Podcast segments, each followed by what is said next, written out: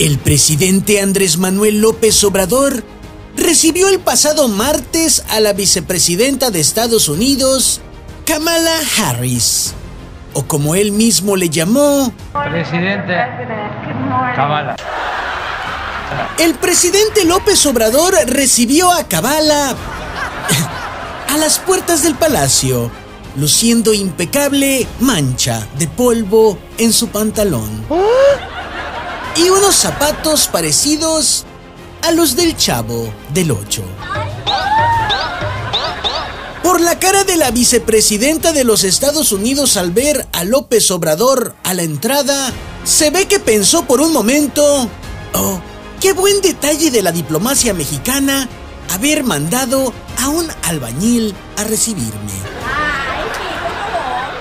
Rápidamente le aclararon que en realidad esa persona era el presidente de México. A lo que Kamala Harris respondió al presidente, entonces si ya nos vamos a llevar pesado y usted me dice Kamala, yo a usted le voy a llamar Salinas. Carmela. Ricardo. Kalimba. Felipe. Bueno, ya vamos a ponernos serios.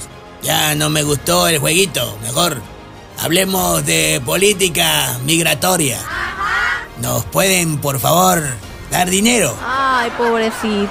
No cabe duda que Estados Unidos sabe bien dónde golpear y México sabe bien dónde estirar la mano y pedir.